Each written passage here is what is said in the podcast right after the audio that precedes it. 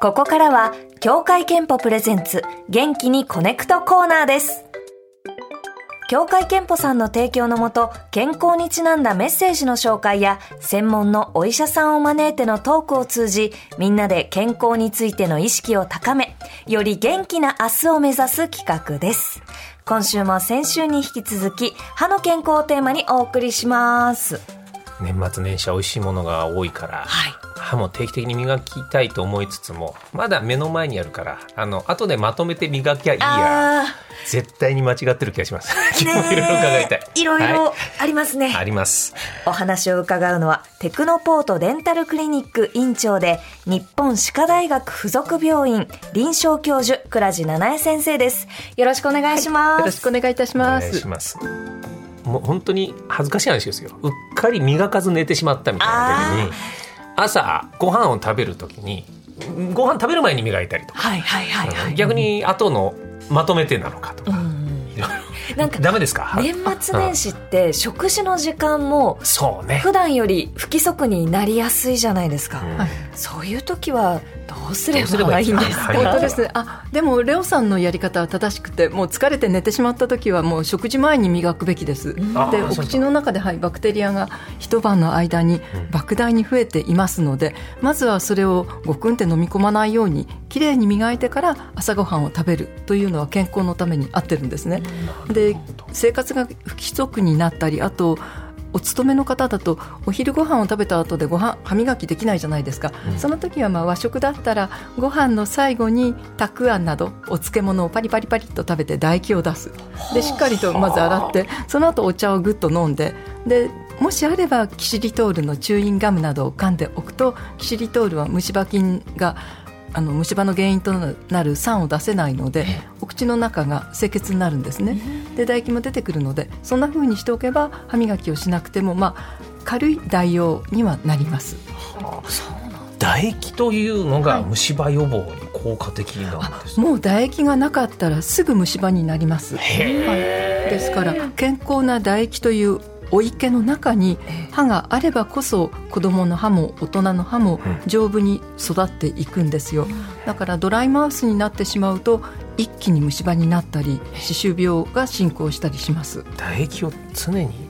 分泌させるような行動みたいなあそうですね。唾液の原材料は水なんですね、ええ。だからとにかく水を飲む、うん。でそしてそれはお茶でもなくてコーヒーでもなくて牛乳でもないんですよ。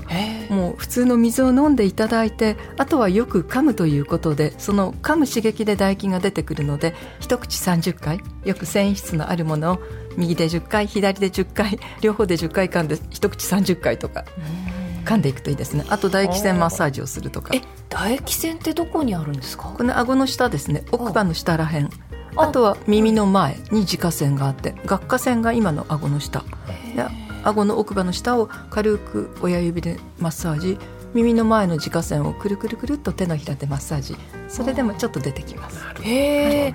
ぜひ健康な唾液をお水をたくさん飲んでよく噛んで出していただきたいですこれ水じゃなきゃダメなんですか？水じゃないとダメなのお茶とか。お茶とか。スポーツドリンクみたいなのも、うん、あのスポーツドリンクはまず酸だから歯が溶けちゃうんですね。あそうなんですか。はい、はい、で酢と砂糖が入っているものは歯を溶かしていきます。そしてお茶は今度カフェインが入っているので、はい。交感神経が優位になるので唾液腺がストップしちゃうんですよ。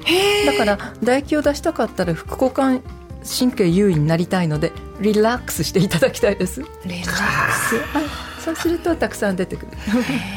なんか歯に謝らなきゃいけないことがいっぱいあるなス。そうですね。自分の歯に申し訳ないことしかしてない気がするな普段のあの放送中よくコーヒーを飲みながらやってるんですけど、それもやっぱり歯からすると水にしてって感じなんですかね。あでもですね仕事中は絶対コーヒーとかカフェインを取った方がひらめきが多く出てきますので,、でリラックスする時間を作るっていうことですね。あとはコーヒーばっかりとかペットボトルのお茶とかを飲んでいるとカフェインだらけになってしまうので、やはりノンカフェインでも水がいいんですよ。ですから喉が渇いたら水を飲む、そしてよく噛むということですねまあ、口はとにかく潤ってるのが大事ということですが、うん、口が乾くとこう口臭だったり、なんかこう喉がカサカサしたりいろいろ起きますよね。あそうですね。口が乾くと口臭の原因になります。理由としては口の中って唾液の池で潤っていた方が本当に健康なんですね、はい、そしてお口が乾いてしまうと歯周病菌や虫歯菌がどんどん増殖してきます、うん、そして口臭の原因っていうのは一番多いのはベロの奥の方に歯周病菌って誰でもいるんですよ。でそれがお口で口呼吸をしたりとかあと冬場になると空気が乾燥しているのでお口の中がドライマウスになってしまうんですね、唾液が減ってしまって。そうするとベロの奥に潜んでいた歯周病菌が増殖してそれが口臭の原因になっています。だから口臭取りたかったらベロ掃除しないとダメなんですよ。もちろん歯磨きをして歯と歯の間のプラークという歯垢ですね。それも匂いの元ですからフロスを使って歯と歯の間をお掃除をする。そして歯ブラシを使って歯の表面のプラークを落としてあげる。プラス最後にベロの奥の方についている絶対っていうんですけれど下の苔って書くんですがその絶対を歯ブラシなどでそーっと取ってあげるとすごく口臭は減ります。絶対を取るため用のブラシみたいな、ね、あります。はい。専用のものありますよね、うん、ドラッグストアでなんて言うんですかね。ちょっと横広の字みたいな、そうですね。T の字だったりこう扇形だったりね、えー、ありますけれど柔らかい歯ブラシをこう縦にしちゃダメです。あのベロが傷ついちゃうので、はい、真横にして平行にしてベロを思いっきりペッて出して息を止めて、えー、うん123回くらい奥から書き出してあげるとそれが口臭の元の歯周病菌の塊を取ったということになるんですね。で最後にお水でブクブクすると本当にすっきりしますいずれねコイン洗車場みたいに口開けると全部 やってくれる機会があればね。機械ですか？でもそれは歯医者さんが今やってますよね。あまあそうだね。歯科衛生士さんがね、だから多い方だと月に1回くらいクリーニングに来てくださる方もいますしね。定期クリーニングが。